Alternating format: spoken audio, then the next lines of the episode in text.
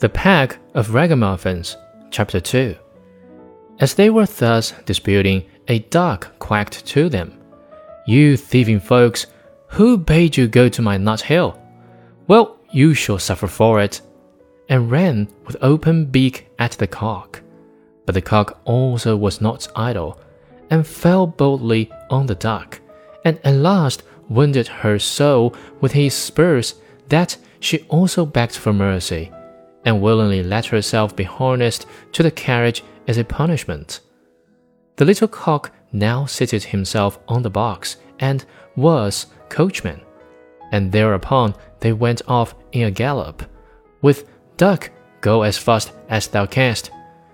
When they had driven a part of the way, they met two foot passengers, a pin and a needle.